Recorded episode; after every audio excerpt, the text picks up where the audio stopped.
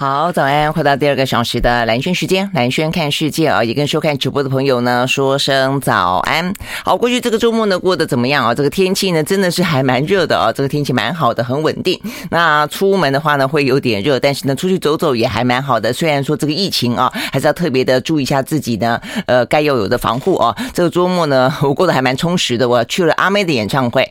呃，哇，那个舞台设计真的还蛮棒的。这个阿妹呢太厉害了，呃，连唱三个多小时哦，那。虽然呢，第七场了，那呃，现场其实真的没有人在跳，但是呢，呃，这个附近啊，这个小巨蛋附近呢，说还是有地震的感觉。嗯，说这个台北市长黄珊珊还特别去了这个呃这个住户家里面去感受一下，说呢可能跟地层有关系，而不是跟真的哦这个听演唱会跳来跳去有关系。好，不过那一天哦，后来发现呢有三个啊这个嗯参加的人确诊啊，不过他们在的区域是 B 二区吧啊，可能距离我们还蛮蛮遥远。远的，所以并没有接到这个简讯通知哦。那但是事实上过程当中，当然大家也都是戴好口罩、戴好戴满的啦哦。那再来的话呢，昨天去了大甲妈，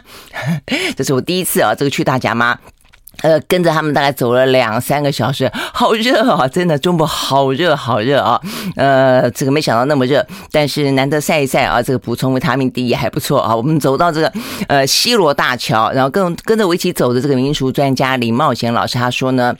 这会是一个人生难得的经验哦，因为呢，除了在大甲妈绕境的时候啊之外，呃，西螺大桥只能够走车，不能够走人哦。但是呢，昨天我们就在这个西螺大桥上面，不但走，而且还塞人哈，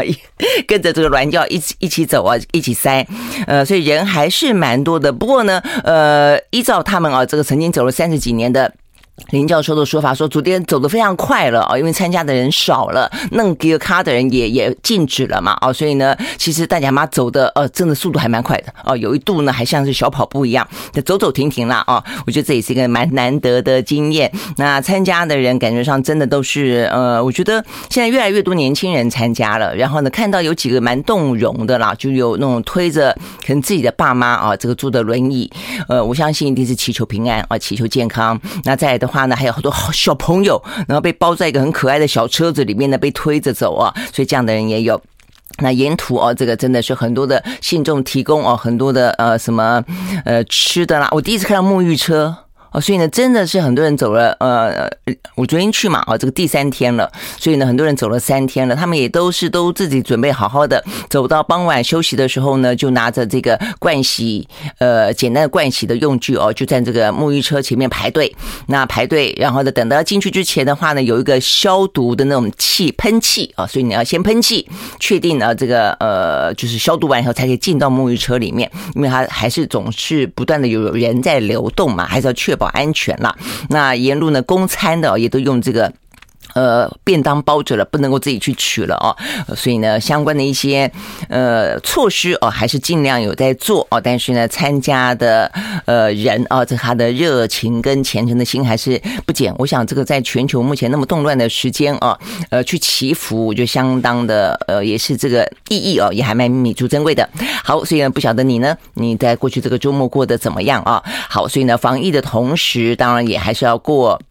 呃，这个嗯，自己健康哦，这个快乐的生活。那昨天天气很好，今天的天气呢也还是一样。那所以呢，今天天气的状况啊，呃，大概来说只有东半部偶有呃局部性的短暂阵雨的几率。那其他的话呢，都是晴朗稳定的天气状况。呃，清晨有雾哦，这个部分可能如果说早起的朋友要稍微注意。今天的话呢，白天呢高温也还是很热，呃。连北部地区哦都是到达三十一度左右的高温，更不用讲说南台湾了。南台湾的话呢，大概有到三十二度左右。好，所以呢，这样的个天气状况呢，会持续的呃好几天，一直到礼拜四。好，礼拜四那一天的话呢。受到封面啊这个影响的关系，但很快啦，就是一天啊，那一天的封面的话呢，呃，转变非常的大啊。这中部以北的话呢，降雨，然后温度会骤降，高温会从三十二度哦，因为说礼拜三的时候会到达三十二度，会从三十二度下降到二十四度，哇，这个温差整整差了大概有八度之多。那下半天封面快速通过之后呢，天气呢就会好转，所以呢，到了呃这个周末啊，这个状况又回到晴朗稳定的一个天气情形。好，所以礼拜四那天大家要记得，礼拜四那一天的话呢，北部呃会中部以北啊会突然之间蛮冷的。好，那再来的话呢，就是空气品质，连续两天坦白讲，空气品质都不太好啊。这个天气晴朗，但是。空气品质的话呢，影响还呃不小啊。这个是橘色提醒，在昨天的话呢，是给北部跟高屏地区是呃橘色提醒，就是最北跟最南。那今天的话呢，呃都是。整个西半部地区因为是吹东风的关系啊，所以呢，包括北部高屏地区跟金门呢是橘色提醒全天。那中部跟云嘉南的话呢是局部地区短时间是橘色提醒。好，所以呢这个部分的话呢要提醒大家，空气品质呢也真的还是不太好哦。好，所以呢呃这个戴着口罩在外面，不管是像大甲妈现在绕境也都是比较安全的啦，不管是防疫也好，还是说呢防空污也好。好，所以呢这样的个天气状况呢。提供给大家，在今天礼拜一的时候啊，所以在这个礼拜整个礼拜的话呢，就只有礼拜四哦，看起来天气呢不太好。那再来的话呢，就大家会关心啊，这个可能的台风动向。这个台风的话啊，这个目前看起来有两个，一个的话呢是已经呃确定形成的这个叫马勒波的啊，呃马勒这个跟。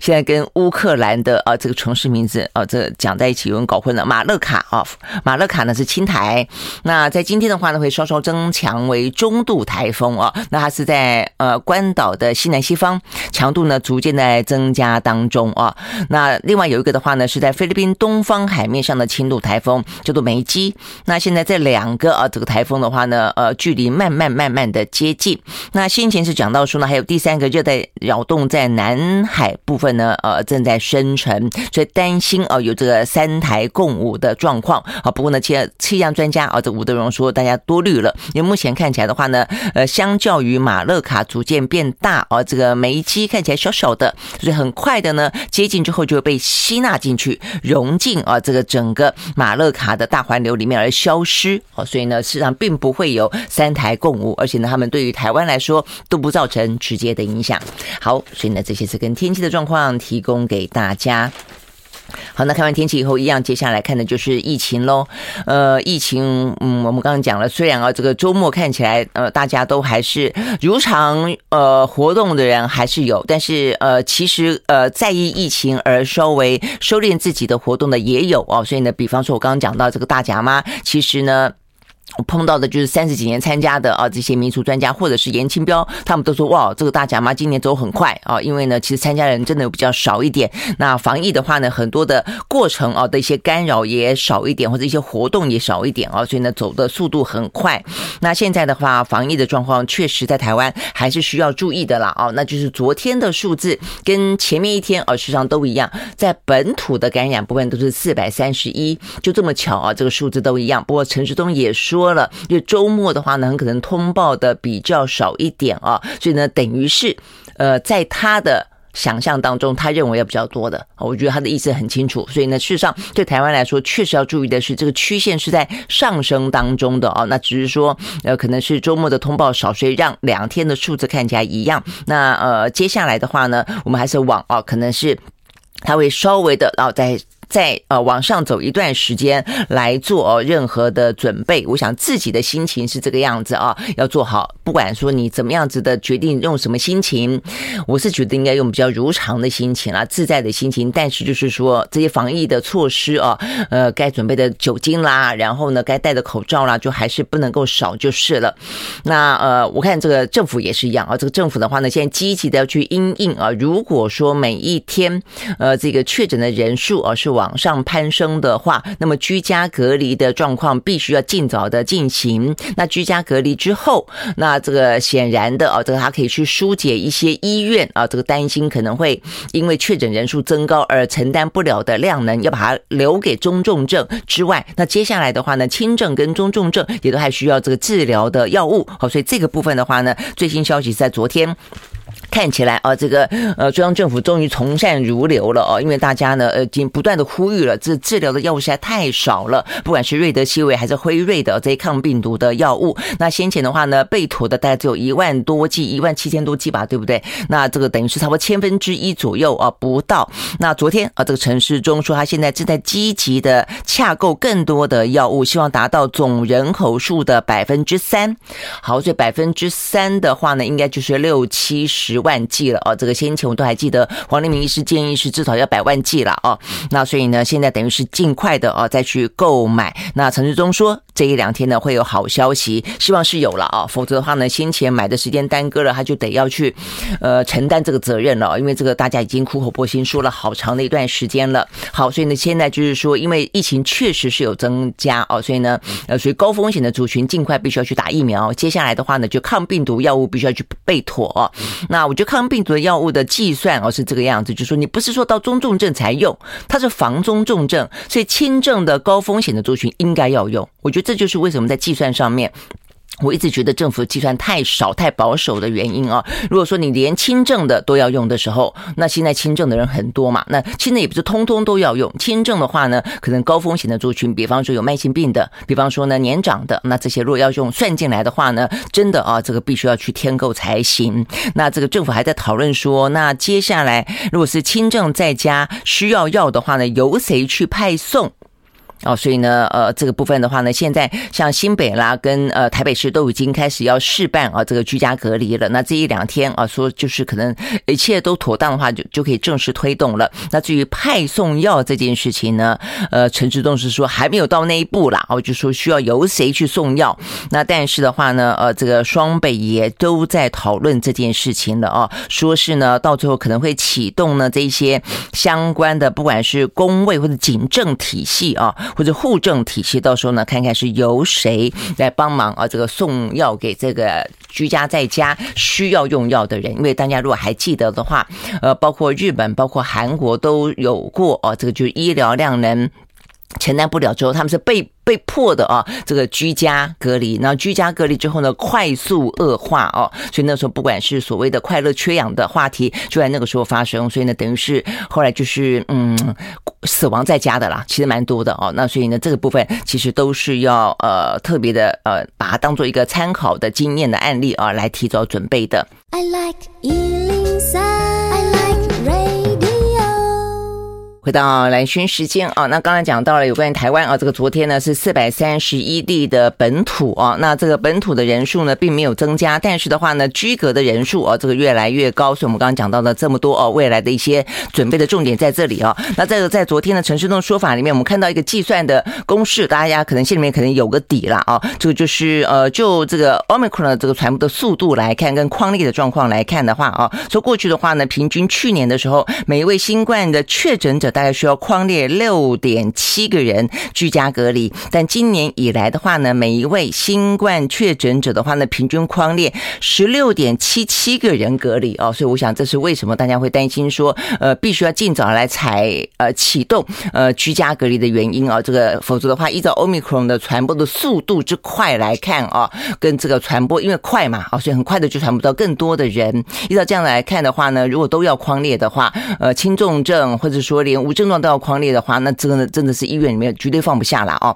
好，所以呢，以这个呃每一个人如果确诊要框列十六点七个人左右的话呢，如果平均每新增一千个人确诊的话呢，就要有一点六万个人要隔离十天哦。所以呢，目前看起来就要准备十六万间的防疫旅馆或是呢集中检疫所，因为呢现在是说中重症才送医院嘛，那这个呃无症状轻症的话呢，就是呃可能在防疫旅馆等等就好。那这个陈当然就想说，这个绝对是不可能去因应的，所以这是为什么呢？需要尽快的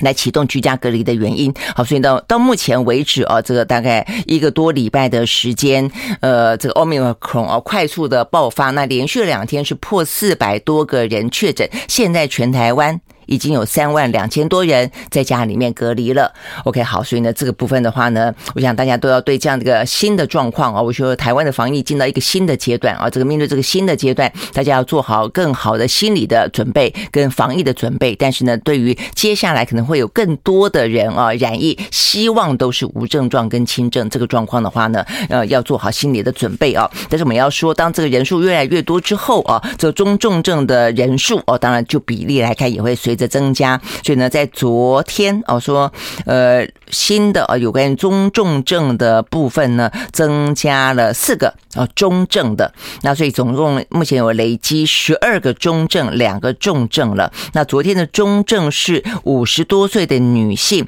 有高血压跟心脏病的病史，没有接种任何疫苗。OK，好，所以她现在正在服用瑞德西韦。好，所以呢，这个部分大概让大家知道一下啊，就是。目前的疫情的状况，好，那 OK 也还是一样啊，这个要注意，但是不要太过的担心。那除了这之外的话呢，很快的来看看全球的状况了啊。那全球状况目前看起来的话呢，还是这个中国大陆啊，目前的这个呃防疫啊最受到大家的关注哦，也并不是一方面也是啦，就是说它的整个疫情的爆发哦，确实也比一开始的时候呢来的更加严的严重了。这个短短的几天里面，目前看起来每一天如果加进无症状的感染者都是破两万多，都是破两万多。那当中的话呢，上海哦，都是光光上海这个城市就破两万啊，所以呢，像是在昨天啊，这个上海新增。两万五千多个本土病例啊，那虽然大部分都是无症状，但是感染到了哦，这个长者的话呢，问题就很大了哦。所以像昨天就传出来上海的养老院哦，这个中间有个养老院，他们就举了一个例子啊，这个说是一个最大的老人养护中心，有一千八百多个床位哦，床位床位。依照那个财新网，床财新网是一个蛮权威的啊，这个财经报道，他说呢，呃，他们中间至少有一百名的病人啊，这个核酸检。这是阳性，所以一千八里面有一百多个，几乎几乎是接近一成。然后看到了好几具尸体。好，不过呢，这个报道出来以后没多久，很快的这个报道就消失了，就被删除了。好，所以呢，嗯，有可能就是。股东管控吧，或者这个消息可能必须要再被确认，都可能了。好，但是总而言之，这个看起来是一个蛮蛮可能合理一个状况啊，就是说确实至少在很多台呃上海的居民的说法当中，他们的长辈啊住在养老院里面，状况真的都很乱。好，所以呢，这个部分的话呢，影响所及比较严重的就是呢。虽然是轻症的无症状的居多哦，但是呢，到了老人家这部分的话呢，看起来问题还是大，所以显现出来的是，呃，第一个，上海这么大的一个城市哦，显然呢，它对于疫情并没有掌控好。那第二个就是说呢，他们现在呢，呃，开始发现呢，可能哦会快速的扩散之后呢，采取了动态清零这么极端的呃这么严峻的一个手法，但是并没有啊，呃，把这个疫情管控下来。我想这两个重点哦，都让大家有点。意外哦，所以事实上呢，大陆内部哦，现在也开始有些杂音了。有人认为说呢，你看你现在在动态清零清不了的啦哦，那所以呢，是不是干脆呢就寻求呃第三条路哦，就是说在所谓的清零跟躺平，躺平意思都不要管它。那但是呢，在清零跟躺平中间寻求一个呢呃叫做。允许病毒低水准的流行，这有点像台湾目前的说法啊，就是我们尽可能的去掌控轻症，就我们也不会说完全放任，但是啊，他们的一些相关的啊，这些包括复旦大学的医学院的呃副院长吴凡，他们都说呢，呃，在上海目前的状况其实不太容许啊这个情形去接受它，还是认为应该要动态清零，因为呢，目前是在一个最严峻的、最快速的一个。呃，传染期啊，这是他目前呢。他们这个最大的挑战，OK，好，所以呢，嗯，这个状况啊显现出来。现在呢，美国还传出来说，美国已经授权外交人员哦，这个离开上海哦，所以这个部分的话呢，中国大陆啊强烈抗议啊，认为这有点呃故意啊，这个制造恐慌的气氛啊。上海并没有到那么严重的情形。好，但是先前的话呢，年轻人说呢，呃，不会煮菜，在家呢，呃，会断粮。现在年长者呢，到了养护中心，但是看起来的话呢，目前疫情管管控啊，似乎呢来的不。够哦，好哦，所以目前看起来得传出哦，这个。死亡，我想这个部分都是呃，这个上海目前呢，中国大陆最严峻的呃挑战。好，所以呢，这是另外一个呢，呃，数字在上升中的啊，也是距离我们比较近的哦，很多的台商朋友也都在这个地方，呃，这样的一个疫情状况。好了，除了啊，台湾跟呃这个中国大陆，全球的疫情呢，我们快的来看一下啊，呃，这个周末当然也还是一样啦，就是通常礼拜一 数字呢看起来呢是最和缓的，呃，在礼拜六的时候呢是全球一百零八万多人。感染新冠肺炎，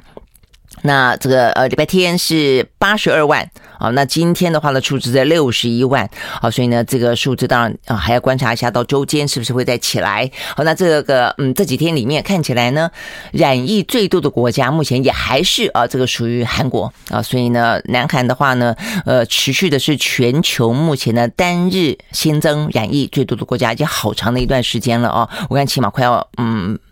接近一个月了吧？哦，这个都是南韩，不过南韩的人数也有下降哦，从最呃先前的高峰哦，这个连续都四十几万多人，三十多万人，今天啊，就是这几天的数字大概是十六万左右。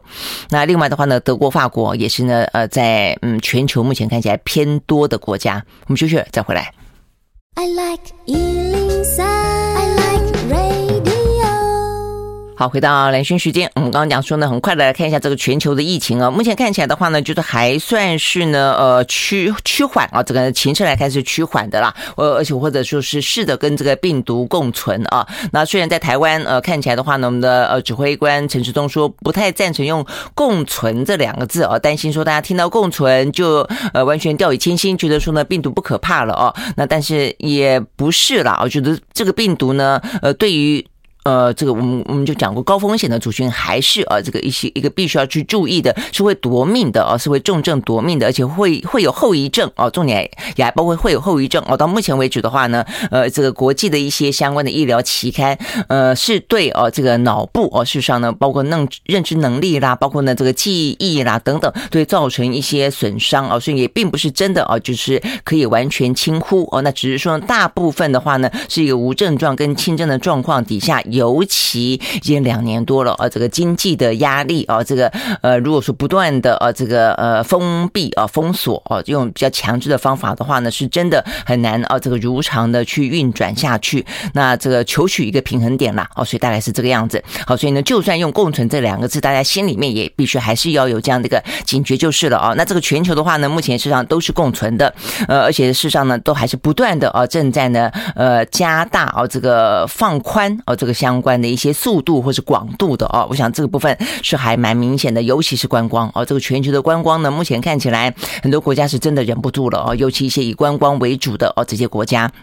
好，那所以我们还是很快的来看一下，呃，在欧洲部分的话呢，目前破万的国家剩下五个哦，所以呢，这个今天的数字算是还不错的。那法国是破十万，那破法国十万，在过去这个周末里面啊，这个德国有十六万、十万，今天降到四万五。那法国的话呢是十四万、十四万，今天是十万。好，那另外的话呢，意大利五万三，呃，俄罗斯一万多，奥地利一万多，所以这个数字看起来都已经缓和许多了。不过俄罗斯呢，死亡人数是单日呃新增是两百五十九。所以这次比较多的，而且整个的欧洲呢，今天是二十五万人单日新增感染，哦，所以相对来说，呃，轻松许多。那再来的话呢，美国，美国的话呢，这个周末哦是三万六一万五到今天八千九百多，哦，所以呢，今天美国的数数字哦看起来很 OK，但是啊，这个纽约市长呢染疫了哦，这个纽约市长呢是第一位他们的非洲裔的市长啊，那他呃这个上任之后，其实呃希望让整个纽约市啊这个脱离疫情的。阴霾哦，可能希望能够重新运转，所以三月份的时候呢，他才呃宣布哦一些相关的措施，包括呢呃校园不用戴口罩啦，哦包括一些相关的呃这个呃防疫的措施都慢慢的缓解，尤其是一些餐厅啦、公共场合啦等等啊。那但是哦他们是说呢，目前纽约市啊这个相关的确诊人数每一天都还是以一千六百多个人呃的速度啊来增加，所以呢在这个共存当中，大家也。都是啊，有点点呃戒慎恐惧的啦。哦，那这个亚当斯啊，他现在呢也确诊了。他说他目前就是喉咙有点沙哑啊，那一切都还好。呃，就是在呃这个远端啊，这个呃办公当中，跟这个蔡英文总统一样。不过蔡英文总统他是没有还没有染疫，他只是呢隔离哦，所以呢在这个呃远距办公中。OK，好，所以呢就是美国。那呃，在美国之外的话呢，比较值得注意的墨西哥啊，这个前两天其实加拿大也有破万，但是今天看起来又还好。墨西哥的话呢，昨天啊，这个是前天啊，这个是三万三，但今天的话呢还好哦，也也下来了，好，所以就起起伏伏的也有。好，那再来的话呢，比较明显的啊，这个原本这几这段时间有点高，现在呢趋缓的是纽西兰跟澳洲。好，所以呢，澳洲跟纽西兰呢先前都是六万多、两万多、六万多、一万多，大概这样这样的个数字啊。啊。但是呢，在这个周末，呃，澳洲哦是五万九、四万九、三万三啊，所以呢，看看接下来如果周间也还是维持在一个相对来说呃趋缓的话呢，可能的啊，澳洲的群体免疫的状况啊，已经到到达一个比较好的平衡点了啊。那这个纽西兰也是，先前呢都是两万多、一万多、两万多、一万多，但现在的话呢，九千多、八千多，到了今天六千七百多。好，所以纽澳的局势呢，在这几天的数字看起来呢，有更加的缓和一些。好，那再来的话就亚洲了。亚洲的话呢，今天只有四个国家呢是破万的啊。那呃，韩国、日本、越南。啊，另外一个是泰国啊，韩国今天的话呢是十六万，但它死亡人数相对来说还是比较多，它三百二十九个人死亡啊。那日本的话呢，呃，日本比较诡异哦，这个掉到五万多之后就不再往下掉了，所以就这几天都是五万多啊。所以呢，呃，说好说说好不好，说不好也不太好啊。所以呢，这个是日本。那越南的话哦，偶尔不通报，那通报的时候呢，都也还是维持在一个呢，呃，好几万啊，这个三万九、三万四、两万八，但是的话。呢，呢他虽然像进到台湾的很多都是呃来自于越南的，但是他们现在呢也还是啊这个很极力的吃了秤砣铁了心的要开放观光。另外一个呢，泰国也是，泰国最近的数字哦看起来也没有再继续往下降，都是两万多、两万五、两万五、两万五哦，死亡人数一百零八，其实也还不算少。但是呢，还看到他们昨天还特别强调哦，这个他对于观光必须要开放这件事情，他们认为呢。是该做的，而且收到了好的效果。果然啊，他们说他们这个观光的呃这个经济呢，看起来有点啊这个比较终于好转了一些些啊。所以呢，这是目前呢亚洲啊这个大部分的国家所面临的采取的一个状况。那呃香港已经降到了一千九啊，所以呢是在目前呢中国很严峻的啊这样的一个气氛当中呢，相对来说比较缓和的。OK，好，所以呢这些是跟今天啊这个疫情相关的讯息提供给大家。好，那这个疫情。情，也就是大家呃且战且走啊，但是另外一个呢，且战且走的状况就是俄乌啊，这个俄乌的且战且走，目前也是进入到一个新的阶段，但但是这个阶段呢，看起来是一个。比较不乐观的阶段啊，因为呃全面性的对乌战争，显然的俄罗斯是挫败了。但是很明显的，从卫星的空拍图里面看到，俄罗斯把他的军队呢向南、向东去聚集。好，所以呢，目前看起来呢，应该啊，包括呢，泽伦斯基在昨天呃见奥地利的总理的时候，他说他呃蛮可能显然的也是掌握了讯息啊，俄罗斯将对乌东发开呢呃发起了一一场非常猛烈的啊这个。战斗啊，所以呢，他呼吁啊，这个乌东的人民尽快的呢，能够离开他们的家，离开这个城市，因为接下来的话呢，呃，俄罗斯应该会发动了一场很很剧烈的一个战争。那目前的话呢，甚至俄罗斯啊，他调动了呃相关的啊，这个等于是任命了新的战地总指挥啊。那这个总指挥的话呢，有。叙利亚屠夫之称啊，这个名字光听就觉得很残暴啊。那因为当初俄罗斯在支持叙利亚的呃阿塞德政权对抗所谓的西方政权的时候，呃，他就任命这个啊这个总指挥官啊作为现场的指挥啊，他叫做呃德沃尼科夫哦。那他的话呢，当时呢炸平民毫不手软，他现在成为新的战争总指挥。我们休息再回来。I like 回到蓝轩时间啊，所以我们刚刚讲到的是呢，这个俄乌啊，这个俄乌的话呢，目前看起来的话呢，呃，重新整军啊，这个对俄罗斯来说进入了另外一个新的可能的担心啊，要发动一个更呃更更残暴的一个状况啊，这个从从几个迹象可以看得出来。第一个的话呢，就我们刚刚讲到了，呃，普丁呢任命了一个呢，呃，这个新的俄军的指挥官。那这个在《纽约时报》的报道里面讲到，说到过去这段时间看起来呢，俄军攻打乌克兰之所以会杂乱无章啊，并没有什么样的胜果，其实跟他没有一个呢。总指挥啊，这个战地战地总指挥官是可能有关系的啊，所以呢，也可能是汲取先前的教训，也可能是把一个更剽悍的人派上啊，这个最主要的战场啊。总而言之啊，这位呢有叙利亚屠夫之称的呃这位呃老兄哦，他就担任了目前呢最新的俄罗斯的指挥官。那我们刚刚讲到了他在当初在呃指挥呃这个俄军去支持叙利亚的政府军啊的过程当中啊，他虽然等于是成功的呃帮呃阿塞德呃击退了呃反抗军了哦，但是他那个时候呢，包括了被控采取了轰炸平民社区、呃攻击医院等等的焦土政策哦，所以当时的西方官员跟人权组织就已经呢普遍的谴责叙利亚政府跟俄罗斯军队的行动啊，而且也说呢这些战术构成了战争罪啊。当初呢这样的一个战争罪最主要的呃这个的呃俄罗斯方面的指挥官就是这位呢呃德沃尼科夫哦，那因此呢被冠上叙利亚屠夫的称号啊。但是从这边你可以看得到，当初也。也就是是战争罪了，但是现在战争罪，呃，有对阿塞德，有对这位呃这个所谓的叙利亚屠夫，呃，做任何的这个起诉吗？显然也没有哦，所以战争罪要构成，其实真的还蛮难的哦，也还蛮久的哦。那现在呢，第一个这位叙利亚屠夫担任新的哦这个俄军的指挥官了，那再来的话呢，就是哦这个俄罗斯方面。呃，这个大军集结，那这个透过这个相关的一些空拍的画面啊，说可以看到，呃，俄罗斯的军队啊，大批的正从呢，嗯，这个乌克兰的北方啊，其他的一些城市啊往南往东聚集，呃，总共绵延十三公里长这样的一个呃军队啊，当中包括了装甲车啦、拖着火炮的货车啦，还有各种各式的支援的装备啊，那所以包括西方啊，包括了连乌克兰兰。的情报单位都显示，他们正打算呢开往乌东跟乌南重新整军之后，要展开呢呃一轮猛攻。好，那呃应该是这样的一个情报掌握的关系啊，所以呢呃在乌克兰方面，其实也啊这个开始呢源源不绝的得到西方包括欧盟哦这个相关的一些呢武器的支持。那昨天泽伦斯基哦他在。我们刚刚讲到，他见了这个奥地利的总理哈默，呃，这个哈默很特别哦。这个哈默见完这个泽伦斯基之后之后呢，现在人正在往呃这个普丁啊，等于是嗯莫斯科的路上走哦，他要去见普丁。所以他自己本身是说哦，他就算知道希望渺茫，但是他希望为和平尽最后最后一份心力哦。所以他等于是两边穿梭。在过去这几天啊，看起来呢，我我认为啦啊，就是说目前看起来俄军的第一个就是在这个布查镇，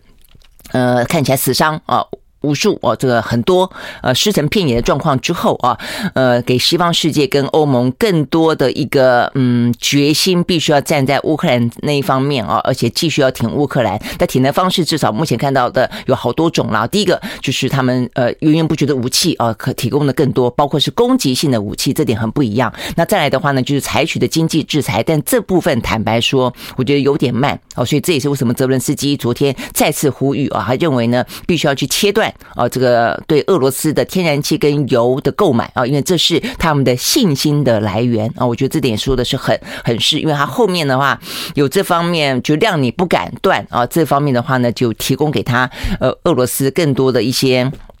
呃后盾嘛啊，那再来一个支持，我说这个欧盟的话就是更多的一些呃。领领袖啊，这个前往乌克兰去挺啊，这个泽伦斯基哦，所以包括先前的我们看到的过去这个周末，欧盟的啊这个主席呃范德莱恩，呃包括了呃这个英国的首相 Johnson，还包括我们刚刚讲到的奥地利的总理呢，呃这个哈默，好，那的哈默呢是唯一一个他去了。嗯，基辅，然后同时也打算要去拜会普丁啊，希望呢在中间穿梭。好，所以这是我们特别提到另外一个我觉得还蛮值得关注的发展。不管希望是不是真的渺忙了，总是有人在中间穿梭。好，那但是就在这个。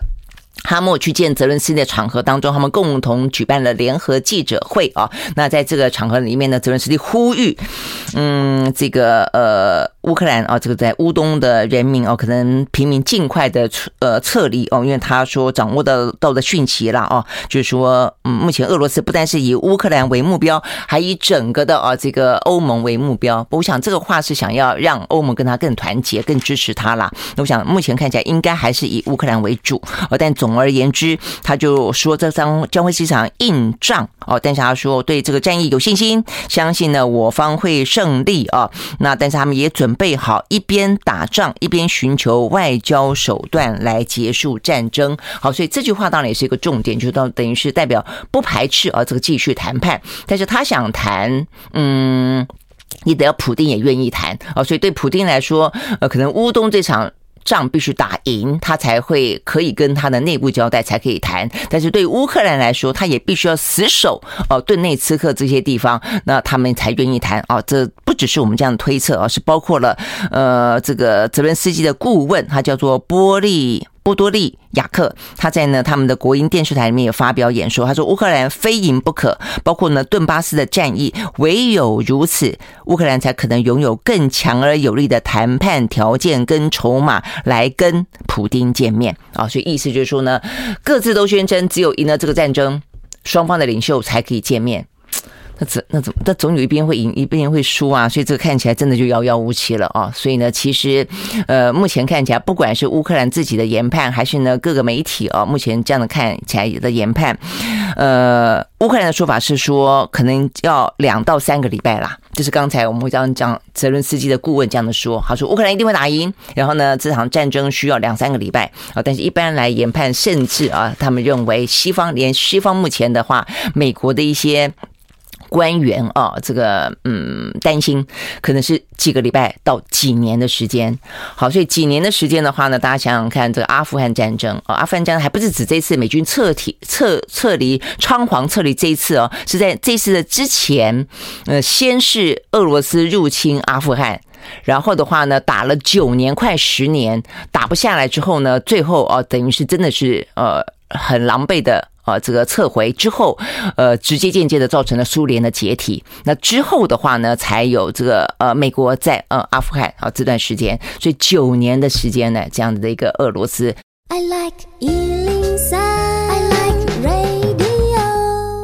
好，回到啊，兰萱时间啊，所以我们刚刚讲到这个俄乌的状况，那所以呢，呃，因为这样的一个情势的关系啊，那所以呢，呃，欧美方面的话呢，也不断的开始，源源不绝的一些重型的武器呢，都拿来支持乌克兰啊。所以，目前看到的，在这个周末里面呢，是斯洛伐克，斯洛伐克的话呢，也就是在临近啊，这个呃波兰啦，斯洛伐克啦，就是临近啊这个呃乌克兰，所以对他们来说，现在很简单啊，就就就整个北约来说，有些的支持是在呃理念上的支持，呃，因为他们。感觉没那么危险，有些部分的话呢，是有那种生存危机的支持，不对，不管是民主理念，不管是反战理念，甚至重点是在于这个国家的危急存亡，那他们可能就是在濒临啊，这个呃乌克兰。如果说乌克兰的话呢，被俄军攻陷，哦，或者说未来有一个什么什么差池的话，哦，这个接下来失去了这个乌克兰的缓冲区，接下来就会是这个国家，呃，这些国家了，那就包括了像是什么呃波罗的海三小国啦，包括像是乌克兰啦，包括像是斯洛伐克啦，包括在北一点的话呢。就是像芬兰啦，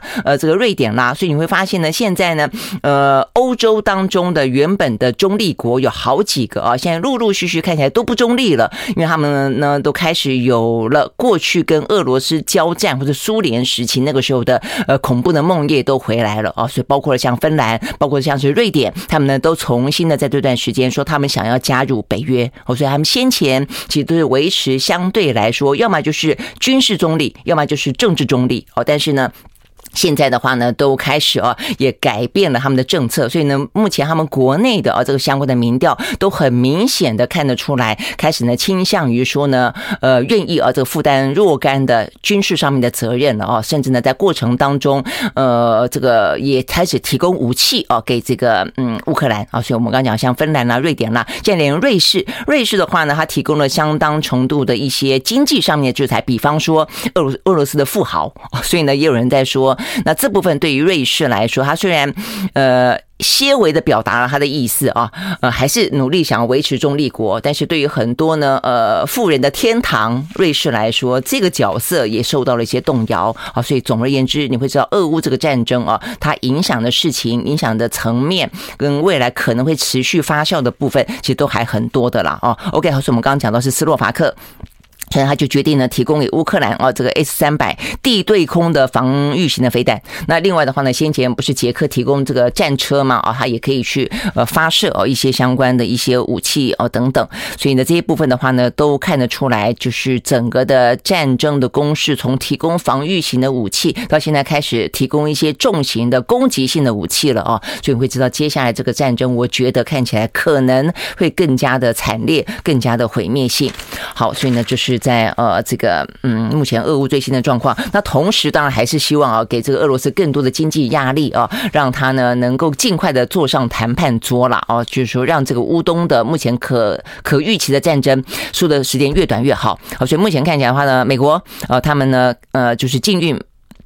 呃就是我看啊他们等于是取消了俄罗斯的最惠国待遇，然后呢呃禁止石油跟天然气跟煤的进口。那欧盟部分的话呢，是禁运呃煤。啊，而且呢，关闭一些欧盟的港口。那目前的话呢，欧盟、日本、英国、加拿大、韩国跟澳洲也计划呢取消对俄罗斯的最惠国待遇。那 OK，目前的状况啊，影响所及第一个经济啊，那这个经济的部分看起来通膨啊，压力非常的大。呃，所以呢，造成了联准会必须要更鹰派的来进行升息跟缩表。那再来的话呢，联合国的粮农组织宣布，礼拜五的时候宣布，全球的粮价指数。短短的这段时间，俄乌战争发生到现在一个半月左右，但是这么短的时间已经跃增了百分之十二点六，创下历史的新高，显现出来全球的饥饿危机正在加剧当中。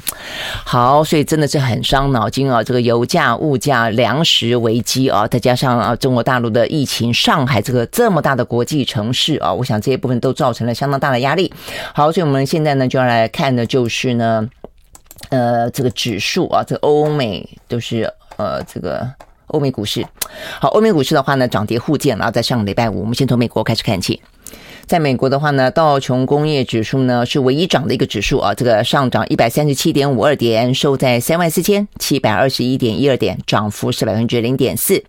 纳斯达指数跌跌了一点三四点，S&P 五百呢跌了百分之零点二七。另外的话呢，费城半导体跌了百分之二点四二。好，这是美国股市。那欧洲的三大指数，哎，在上个礼拜五都是上扬的啊。这个德国涨了百分之一点四六，英国涨了百分之一点五六，法国。涨了百分之一点三四。好，那哦，油价，油价的话呢，在上个礼拜我稍微的拉回。纽约部分的话呢，是收在每一桶九十八点二六块钱美金。那呃，伦敦布兰特原油呃，这个涨了二点二块钱美金，收在每一桶一。百零二点七八块钱美金，呃，几个因素我们当中都讲到了，一个就是呃，俄乌哦，那一个就是疫情，那再来的话呢，呃，就是啊，升息，联总会升息，那呃，在油价部分呢，还有就是 OPEC 到底他愿不愿意释出更多的啊这个增产？像美国的话，现在就是释出战备储油，那 OPEC 的话，大家就期待他们增产，让油价不至于到那么高。但是目前看起来的话呢，中东地区哦，坦白讲。在美国跟俄罗斯中间，他们是比较亲俄、比较反美的啊，所以呢，嗯，目前啊，上个礼拜我记得是礼拜五吧，开会的时候不打算增产。好，所以呢，这个部分的话，而且他们当然就是说有自己的国家利益啦。不管在经济上的利益，还是在这个地缘政治上的利益啊，所以呢，目前看一下这个油价啊，呃，要它能够趋缓，呃，各个国际组织的一些盘算，坦白讲都还蛮复杂的。好，那最后一点时间的话，来看看啊，还有其他的一些政治新闻，那就是法国。法国的话呢，这个周末呢进行他们的总统大选啊，他们总统大选比较特别，是两轮。好，所以的话呢，在目前最新的一轮啊，这个出来了，我觉得比较特别的地方在于说啊，呃，目前看起来虽然马克宏在国际外交上的台都很活跃啊，但很显然的，法国人民显然啊，这个不是那么的买单啊，所以呢，在第一轮啊，这个目前看起来最新的出口民调里面显现出来，虽然马克龙是领先的，但是领先啊，这个第二名的极右派的领袖啊，这个雷鹏那位女性领导人、女性政治人物，只有百百分之五啊，所以呢，比起先前大家所预期的呢。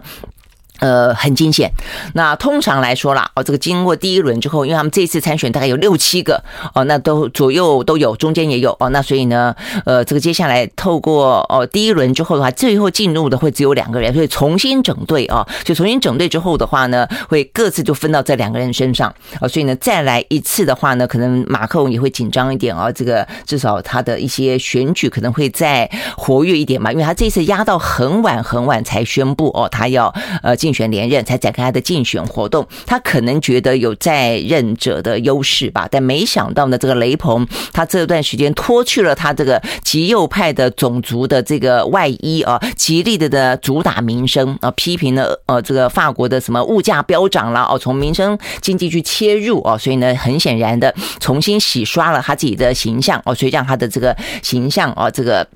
看起来在短短的时间之内赢得不少的民意支持哦，否则的话呢，在上次他曾经跟马克宏对垒过，那一次的话就是马克马克宏胜选，以三十九岁最年轻的总统的姿赛姿态呢登上宝座，那一次他足足赢了雷鹏几乎是一倍。哦，他的得票率是百分之六十六点多，那那个时候雷鹏就百分之三十四点多哦，所以呢，其实那个时候差距非常的大哦，因为那个时候雷鹏是整个民粹哦，这个形象哦非常的尖锐，反移民啊哦等等那种保守主义哦，那但是现在显然的，时隔四年五年再来哦，整个状况不一样了。好，所以接下来的话呢，法国要进行第二轮的总统大选，马克宏呢给人上呢呃有一个强兵在后头直直的追他。